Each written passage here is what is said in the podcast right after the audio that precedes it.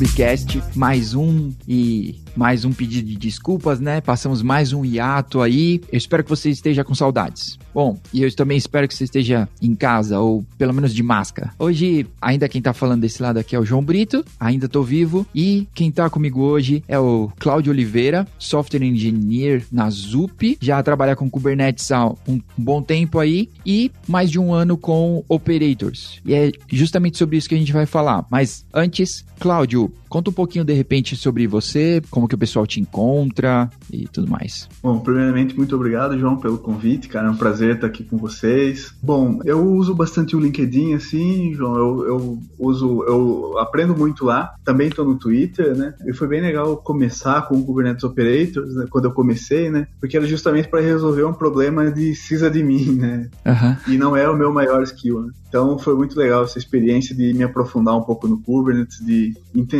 na verdade, o que é o Kubernetes e como ele funciona, né? Esse mágico, né? E é muito, foi muito uma experiência muito massa, assim. Legal. Maravilhoso mundo de Kubernetes, né? Exatamente. legal, legal. Tá bom. Então eu vou deixar o, o link do seu, do seu LinkedIn aí para quem quiser conversar com você, tá? Bom, vamos falar um pouco sobre operators aí.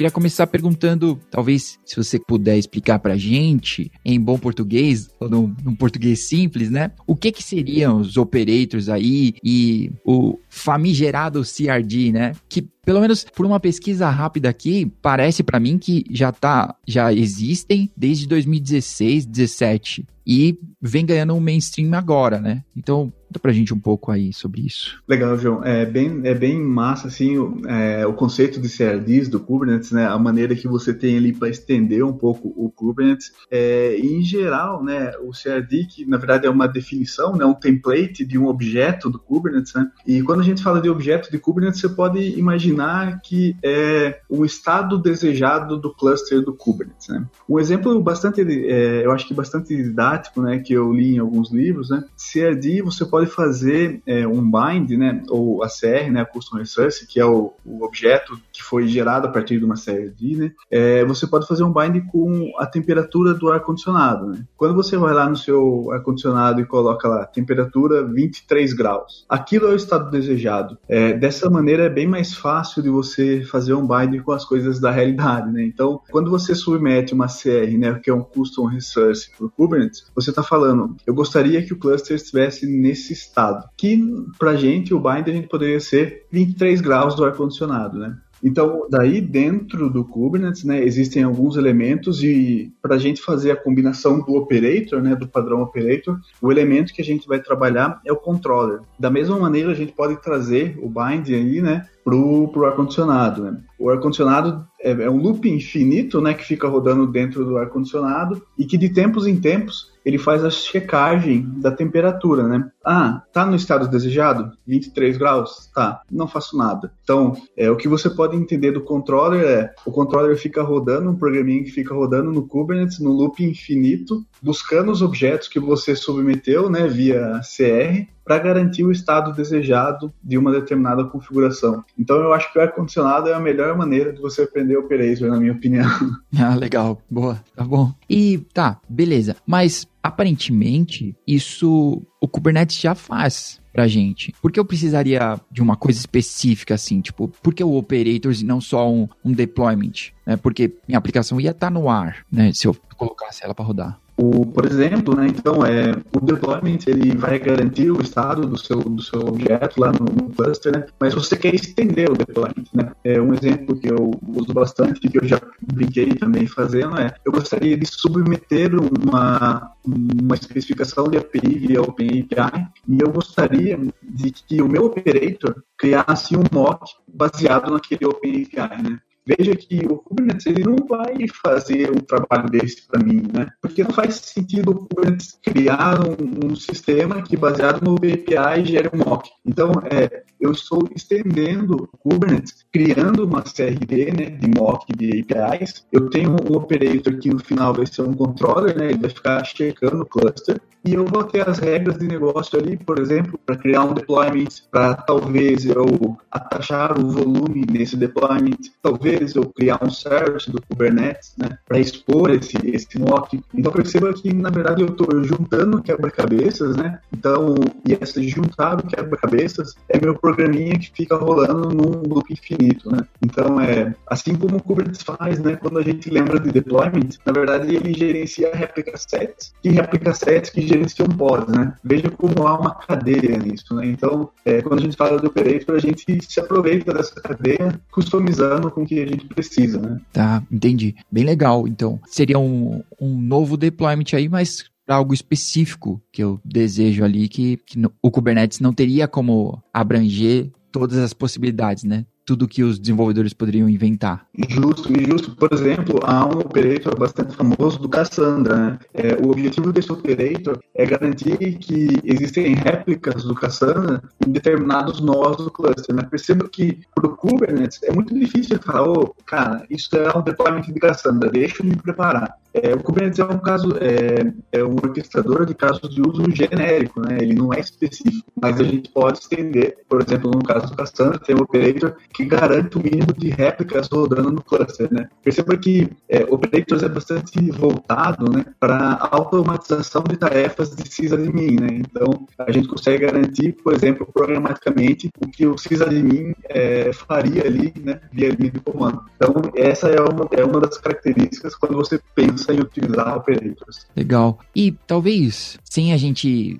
a gente correndo o risco aqui, mas sem entrar muito no, nos bits, de por trás dos panos do operators, tem alguma coisa a mais fora o CRD e esses control loops, né, dos os loops do, do, Kubernetes que a gente vai se aproveitar, tem, tem algo mais que está rodando ali por baixo? Basicamente, é, as CRDs, né, que são o seu estado, né, então, basicamente, você envia CRD e os control loops rodam ali para garantir a consistência, né. Lembrando que uma das características ali, né, quando você fala de control loops, uma das suas responsabilidades é garantir a idempotência daquilo, né, então, é, isso é, isso é uma dica, né? Na, na verdade, é se preocupe com a idempotência das coisas, né? Tome cuidado para você não criar dois Open APIs, porque como é o loop infinito, né? De repente, depende do que você retorna para o cluster, ele pode ter a decisão de rodar de novo ou não rodar. Então, é uma dica é sempre mantenha né, a ideia do seu processo ali, considerar a idempotência e ser o mais stateless possível para que você não tenha nenhuma surpresa desagradável aí de aparecer dois, cinco, dez pods ali de uma operação que você não queria, beleza? Sempre tenha cuidado com os loops, né? Pode ter surpresas. Cuidado com os loops. Legal. Então, aproveitando essa dica para tomar cuidado com o loop, que outros segredos aí, ou de repente um caminho das pedras, algumas dicas que você foi encontrando nesse um ano todo, mais até de operators, que de repente poderia compartilhar com a gente? Bom, sei lá, para a gente continuar da onde você já foi. Legal, legal, João. Bom, uma prática que tem me ajudado bastante, João, é sempre garantir, né, que a sua CRD ela foi inicializada com sucesso. Então, normalmente no primeiro loop, né, no, na primeira execução do meu do meu do operator, eu faço algumas inicializações da minha CRD. Por exemplo, em alguns casos, eu preciso usar os finalizers lá do Kubernetes, né? Então, nesse primeiro loop, cara, você procurar setar a sua CRD, né? É, para que ela esteja num estado consistente desde na, no primeiro momento. Então, é, o que eu recomendo é se você puder fazer essa lógica, né, óbvio que muitos casos de uso, né, depende do caso de uso, mas você garantir que aquela CR, essa ID, né, foi inicializada com sucesso e já retornar fazendo um requeue para daí você, com aquilo ali, né, já saber que está tudo pronto, você pode rodar sua lógica de negócio. Isso me ajudou bastante, né. É, o mindset de stateless, né, desenvolvimento de software, eu venho de desenvolvimento de software, então Então, manter sempre stateless. É, e finalizers, cara, é um bom negócio para você garantir aí, por exemplo, no meu caso, é, o que eu já pude trabalhar é, eu criava uma, uma, uma release, por exemplo, e colocava essa release no meu Ingress lá, né? No meu Ingress. Veja que eu mexi uma release e eu mexi num outro objeto Ingress. E daí eu colocava o finalizer para que sempre que aquele meu objeto fosse deletado, eu removesse do meu Ingress, né? Para que eu não causasse inconsistência no meu cluster, né? Isso é uma outra dica. E por último, né, cuidado é, com as consultas, né, no, no, recorrentes no cluster, né? Cuidado para é, sempre é uma prática de operator né, do, do operator, né? Você sempre fazer a primeira instrução, buscar aquela informação no cluster para pegar o objeto mais atual possível, né? É, isso é uma prática, todo mundo faz isso, né? É, o que eu faria é tomar cuidado para você não chamar demasiadamente as APIs do Kubernetes para que você não cause gargalo para o master. Né? Então essas são as dicas. Garantir a consistência, usar os finalizers, que é muito, é, são muito úteis, e tomar cuidado, né? Sempre ter esse pulguinho atrás da orelha e cara, tô chamando muitas APIs do Kubernetes, isso pode atrapalhar a performance. Legal. Os operators podem acabar causando problemas para os operadores de verdade, né? Exatamente, exatamente. Os robozinhos causando problema pra gente, na verdade, né? a gente tem mais de uma SDK, né, de um framework para escrever CRDs ou operators. Qual que você mais utilizou, assim, que você pode falar um pouco dela e o grau de dificuldade, talvez a curva de aprendizado, assim, né, na sua experiência? Legal, João. Todos os as SDKs que eu utilizei, João, ela utiliza Golang por debaixo, né? Então ela é codada em, em, Go, né? E o que eu mais utilizei foi o Operator SDK. O Operator SDK, ele tem algumas algumas boas práticas embutidas ali, né? Que faz com que esse problema que a gente estava falando, né, de, de, de, chamadas consecutivas no, no, cluster, no master, seja é, amenizado, né? Então tem uma série de boas práticas ali que você já, seguindo o que o Operator SDK prega, né, as, as práticas ali, você reduz isso. O Operator SDK é bem simples de utilizar assim, cara. Uma vez que você gera a sua CRD lá, ele gera clients, ele gera, ele gera o, o código boilerplate, né, que são esses códigos repetitivos, e é via CLI, cara. É muito simples de utilizar, assim. Então, o Operator SDK é uma, uma boa saída. Uma outra saída, João, aí como uma dica, tem um Operator Utils, que também ali faz parte desse ecossistema de operators. Cara, esses cara, isso é muito útil, cara, porque ele nos ajuda aí, João, com aquela parada de garantir, ele já tem algumas interfaces, né? A gente tá falando de Go, para você codar para garantir que a CRD esteja inicializada no estado correto, para que você inclua ou remova os finalizers, né? Então, Operator SDK mais Operator Utils, eu acho uma boa, uma boa duplinha aí para você codar, porque tem muita boa prática envolvida ali, né? A, a maneira de você fazer isso, né? Todos o que eu utilizei foi usando Go, né? Você pode fazer usando o SIGs, né? né? As ferramentas do SIG, é, usando o Builder, mas eu acho um pouquinho mais verboso e, e talvez você perca um pouquinho de tempo ali entendendo algumas das anotações que coloca no código Go, assim. Mas você consegue fazer por lá também, é totalmente plausível, cara. Não tem problemas, não. Legal. Você deu uma apresentação sobre isso, né? Fez uma apresentação sobre, sobre operators no TDC, se não me engano, né? Isso mesmo. Então, ela é sobre esse SDK também, né? É sobre o. Isso, ela é a apresentação, é, João, ela tenta, na verdade, dar ideia, né? Pra, que, na minha opinião, faz muito sentido para as pessoas olharem o poder do, do operator, né? Você pode gerenciar o seu software, você pode, no, no, na apresentação, eu criei um caso de uso hipotético sobre uma ferramenta que cria mocks baseado em OpenAPI, e ali eu detalhei é, o que era uma CRD, como você cria uma E depois como você dá os primeiros passos ali com o operator, né? Foi bem legal, assim, poder compartilhar com a galera. É, eles, eu tive vários feedbacks, assim, várias perguntas até capciosas depois, mas foi bem legal, uma experiência bem boa. Assim. Legal, legal. O TDC é, uma, é um, um evento muito legal, né? Inclusive, tá chegando o de São Paulo. Paga nós, TDC. Não, mas eu vou colocar o link do. eu vou colocar, procurar o, o link, né? De, colocar o link dessa, dessa sua apresentação para quem quiser saber um pouco mais, ver um pouco de hands-on aí e etc, né? Aí eu tenho uma pergunta, já que você falou sobre perguntas capciosas, né?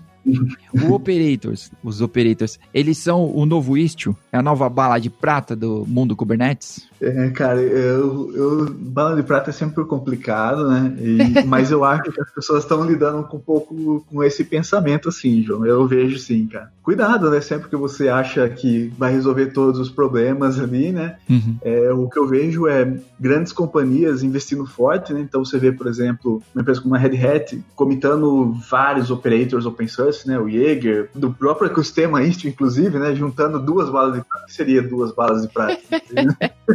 Verdade. Nossa, é o... meu Deus do céu. É, então você vê várias empresas apostando muito, né, no operators. E é claro, né, sempre tem aquela aquele momento de reflexão, né, cara, eu preciso mesmo disso, né? Ou eu tô criando porque a galera tá falando. Uhum. O, o over engineering, né? Exatamente, né? É, veja se isso faz sentido, né? Veja se pô, a sua empresa é uma empresa, é, o que eu, na minha opinião, né, João? É, o que eu vejo é sua empresa ela trabalha com infraestrutura, ela lida com produtos de infraestrutura, como por exemplo API Gateway, banco de dados, tal. Pode ser uma saída, né? Porque veja que a gente está falando de estratégias que precisam precisa de mim, de um operador ali, né? Mas eu crio um microserviço de business. Será que faz sentido para mim fazer uma coisa operator, sabe? Tipo, eu acho que vale a pena olhar o caso, sabe? Legal legal, Muito bom. Que da hora, Cláudio. Eu gostei muito desse papo. Principalmente porque a gente não precisou falar de, de bits aqui para poder entender exatamente esses operators aí. Eu queria deixar duas dicas que eu encontrei nas minhas pesquisas. Então, o primeiro deles é Operators Hub, né? Se você digitar no Google, a primeira coisa que ele vai te levar é para lá. E um outro que a Red Hat distribui, que é o livro da O'Reilly sobre Kubernetes Operators. Eu vou deixar esse os dois links também aí, que é a Red Hat barra IBM, né? Distribui aí. É, se, você, então, se você quiser, se você quiser baixar, tem de graça aí a versão PDF.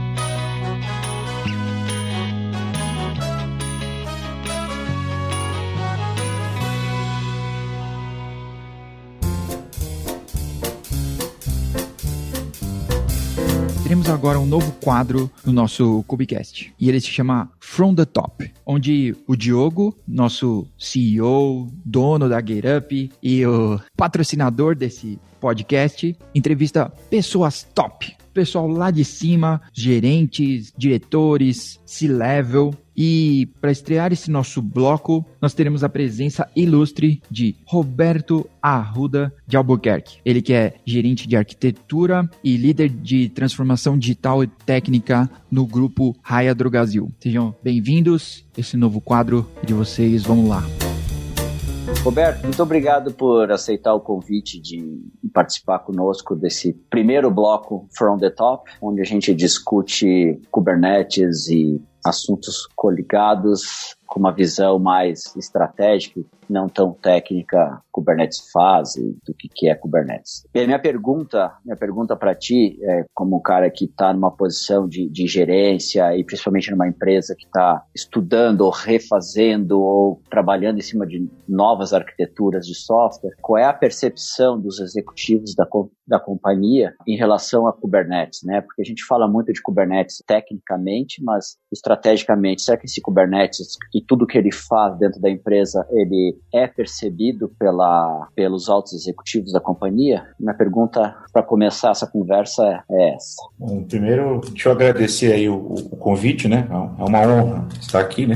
falando com vocês. A gente já tem uma parceria aí que já tem algum tempo, né? Um tempo a gente tá junto aí com vocês. Vamos lá, do, falando de alto executivo, né? Eu estou num nível gerencial ainda, não sou um alto executivo, embora esteja próximo dele, né, da, do C-Level ali. Faço reporte direto para o CIO, a gente tem muita interação com, com o vice-presidente de TI e transformação, por conta de um, de um projeto que a gente está capitaneando lá, né, eu e meu time, de transformação arquitetural, que passa por, basicamente por quebrar ali monolitos, né, antigos em, em, uma arquitetura distribuída de, de microserviço, né. Então, eu acho que a percepção que, se, que, que se tem, né, no, no nível acima do meu, com relação a a Kubernetes, eu não tenho, eu, eu nem sei se, deve, se, eles deveriam ter essa, essa visibilidade, né? Muitos detalhes do que, que é o que, que é o Kubernetes, né?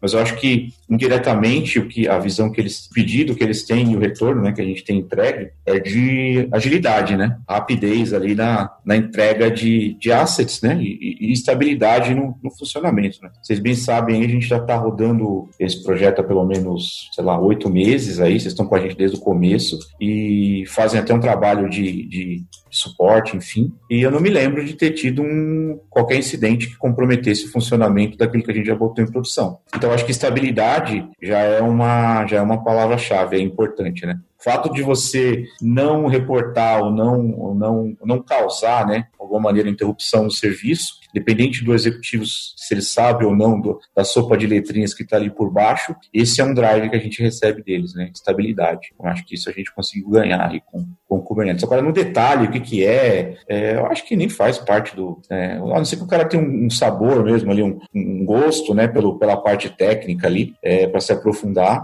Não é uma palavra que a gente ouve em rodas ali ou, ou em discussões ali com, com vice-presidentes e, e, e CIO. O meu CIO ele é um pouco mais técnico, né? Como, como acho que deveria ser mesmo. Já tem uma experiência aí por, de passagens aí por outras grandes empresas, projetos de transformação, então ele sabe o que é, né? Assim, com um nível mais, de maior profundidade. Você fala a palavrinha para ele, ele sabe o que é, onde é que se encaixa e tal, mas não vai muito além disso. Eu, eu acho que é normal. Não sei se eu respondi a tua pergunta. Não, respondeu sim. É a, é a visão que, que eu tenho também, é, é a mesma visão. É, é difícil colocar uma tecnologia tão nova. Primeiro tem isso, é, é uma coisa ainda recente, nós estamos falando de cinco anos de vida dessa tecnologia, desde a sua primeira versão, então a gente não está falando nem ainda de um momento de tração, eu acho que o Kubernetes ganha, passa a ter bastante tração depois de 2017, 18 principalmente, tá? a gente começa a ver ele com mais tração no mercado. Então acho que é difícil mesmo ele ter essa, o nível executivo ter essa percepção dessa peça, embora super importante, eu acho, na estratégia, mas é difícil ele perceber uma coisa que é tão técnica,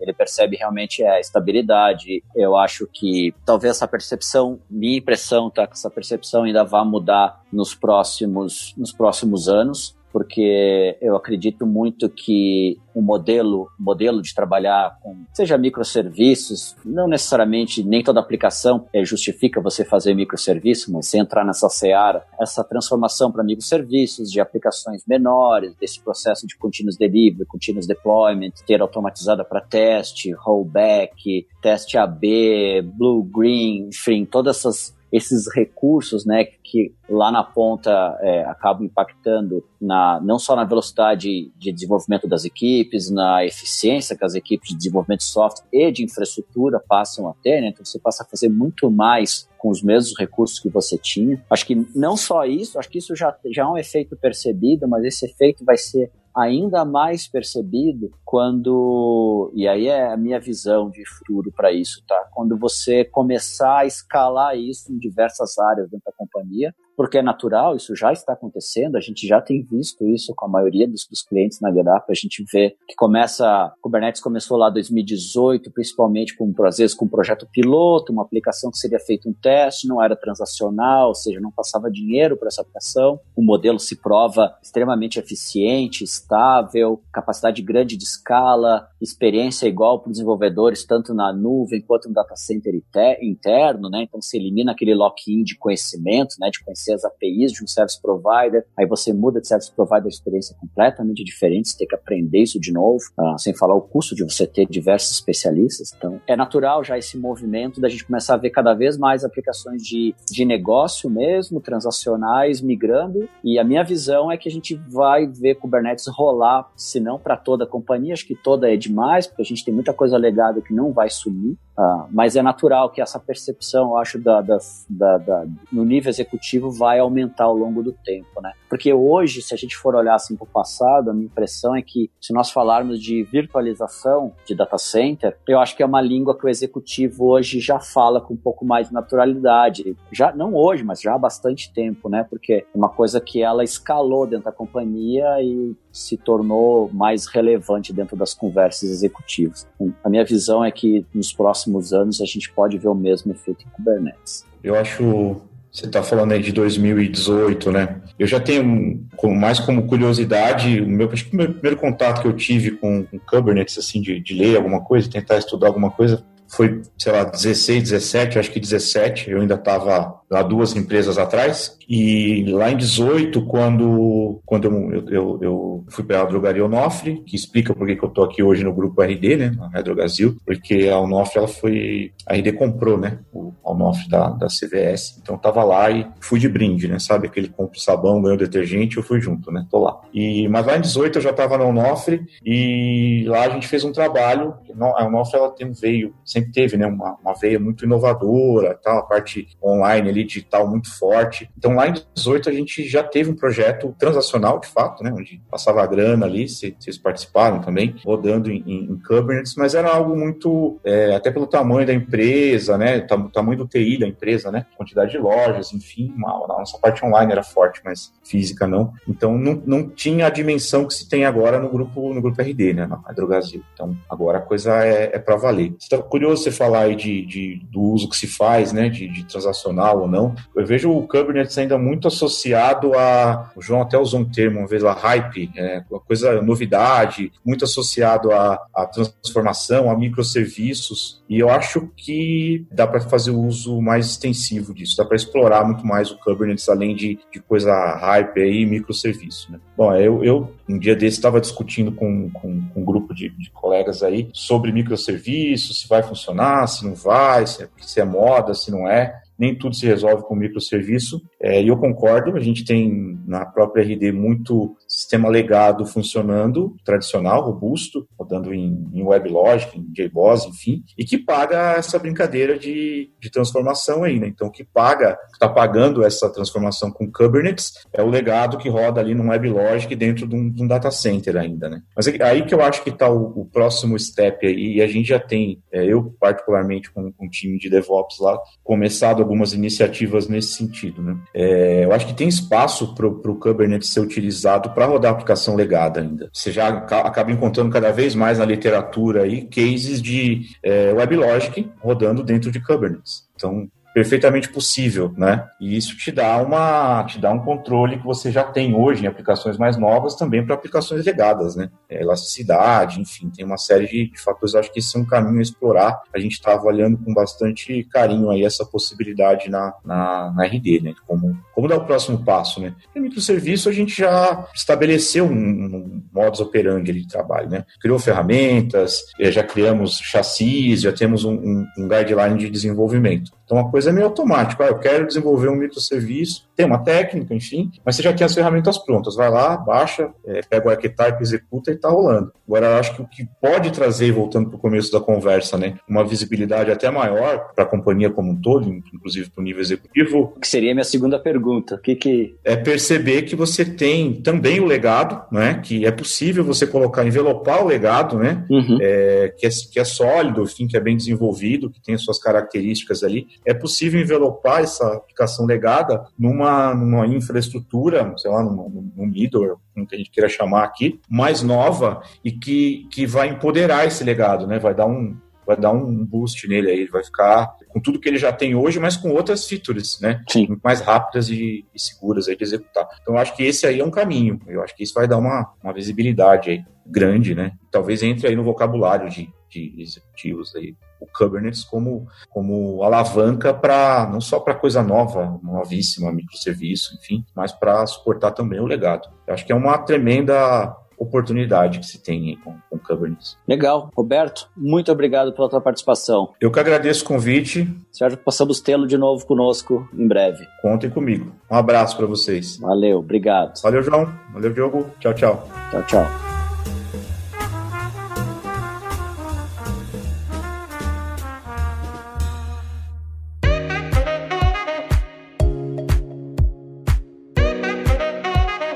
Terminando com Operators, eu queria saber a sua recomendação da semana, né? O que que, que você recomenda pro pessoal? Uma coisa boa aí. Legal, João. Bom, cara, eu é, quando eu comecei a estudar Operators, né, eu, eu, tive que me aprofundar um pouquinho no Kubernetes antes para eu poder fazer melhor, né, o, o Operator. Então, um livro que eu gostei muito, cara, mas eu gostei absurdamente, assim, eu recomendo fortemente para quem quer mexer com esse mundo de programação no Kubernetes, porque a gente tá falando de programação, né, no Kubernetes. É o livro da O'Reilly também, Programming Kubernetes. É um excelente livro. Ele fala de webhook, ele fala de operators, ele fala de finalizers, ele fala de SDKs para você fazer com Go. Ele fala. É um excelente livro, cara. Tem muitas práticas. É um livro bem didático no sentido e prático, né? No sentido de ele falar um conceito e já aplicar uma prática ali. Legal. É muito bacana esse livro. Eu acho que vale a pena se você pretende investir nesse mundo, dar uma olhada nesse livro. E um outro livro também, ah, só pra, também está disponível gratuitamente. Esse outro livro que eu vou falar agora, João, é um livro chamado Kubernetes Patterns. Uhum. Esse é um livro de cabeceira para quem gosta de Kubernetes, assim, cara. É um excelente livro com padrões que o Kubernetes utiliza, como você rodar um workload singleton, né? Que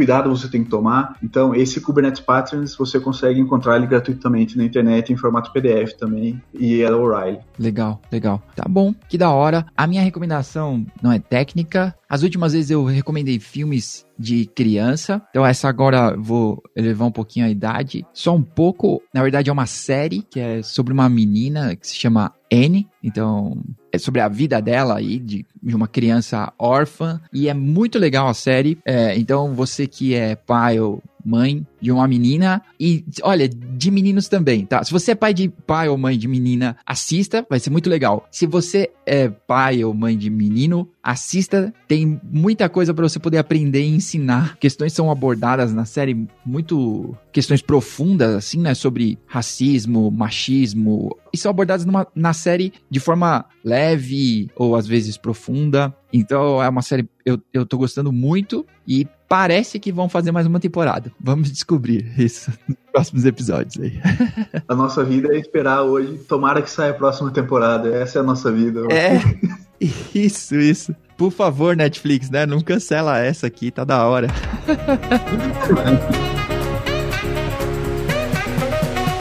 Cláudio, muito obrigado pela participação, muito obrigado por ter compartilhado com a gente. Espero que a gente tenha outras oportunidades aí também. E obrigado por compartilhar seu conhecimento aí com a gente. Valeu, João. É um prazer estar aqui com vocês, cara. Qualquer dúvida, vocês podem entrar em contato. É, eu venho trabalhando com isso, então vamos codar, vamos aprender essas paradinhas aí. Legal. Que legal, Cláudio. Muito obrigado. Pessoal, vou tentar manter aqui a periodicidade do Cubicast e a gente tá voltando com tudo aí. Um abraço para todos e até o próximo.